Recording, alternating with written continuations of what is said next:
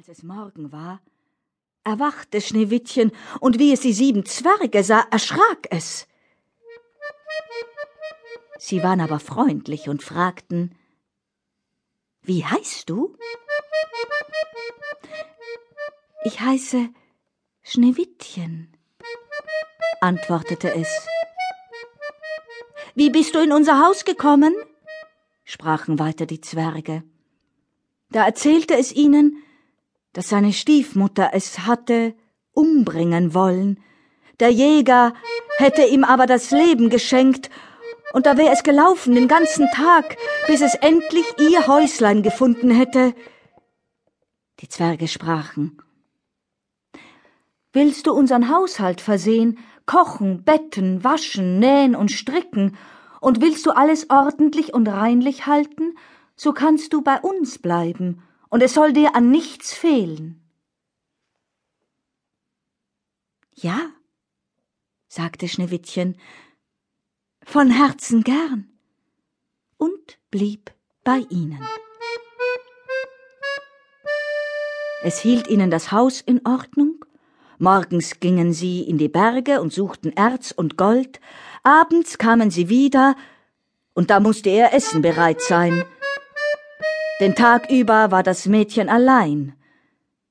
Da warnten es die guten Zwerge und sprachen Hüte dich vor deiner Stiefmutter, die wird bald wissen, dass du hier bist, lass ja niemanden herein.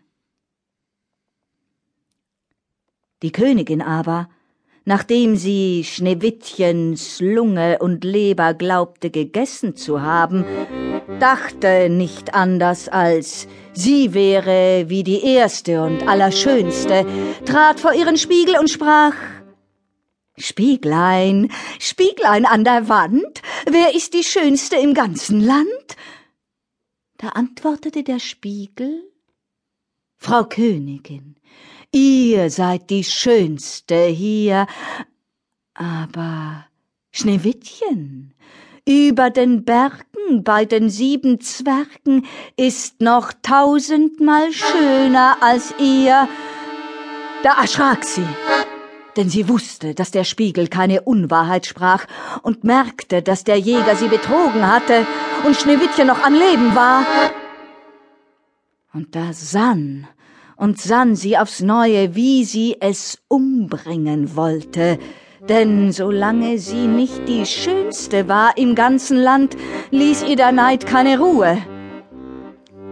Und als sie sich endlich etwas ausgedacht hatte, färbte sie sich das Gesicht und kleidete sich wie eine alte Krämerin und war ganz unkenntlich.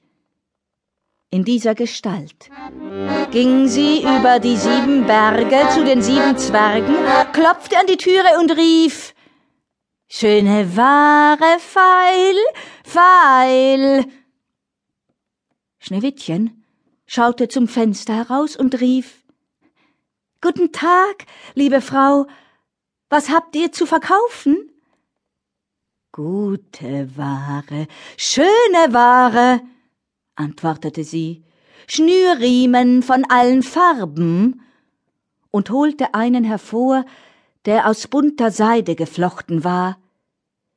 Die ehrliche Frau kann ich hereinlassen, dachte Schneewittchen, riegelte die Tür auf und kaufte sich den hübschen Schnürriemen. Kind, sprach die Alte, wie du aussiehst, komm, ich will dich einmal ordentlich schnüren. Schneewittchen hatte kein Arg, stellte sich vor sie und ließ sich mit dem neuen Schnürriemen schnüren. Aber die Alte schnürte geschwind und schnürte so fest, dass dem Schneewittchen der Atem verging und es für tot hinfiel. Nun bist du die Schönste gewesen, sprach sie und eilte hinaus.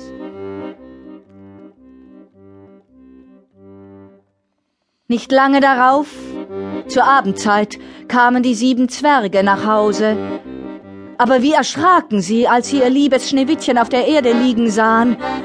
Und es regte und bewegte sich nicht, als wäre es tot. Sie hoben es in die Höhe Und weil sie sahen, dass es zu fest geschnürt war, schnitten sie den Schnürriemen entzwei. Da fing es an, ein wenig zu atmen und ward nach und nach wieder lebendig. Als die Zwerge hörten, was geschehen war, sprachen sie Die alte Krämerfrau war niemand als die gottlose Königin. Hüte dich und lass keinen Menschen herein, wenn wir nicht bei dir sind. Das böse Weib aber, als es nach Hause gekommen war, ging vor den Spiegel und fragte Spieglein, Spieglein an der Wand, wer ist die Schönste im ganzen Land?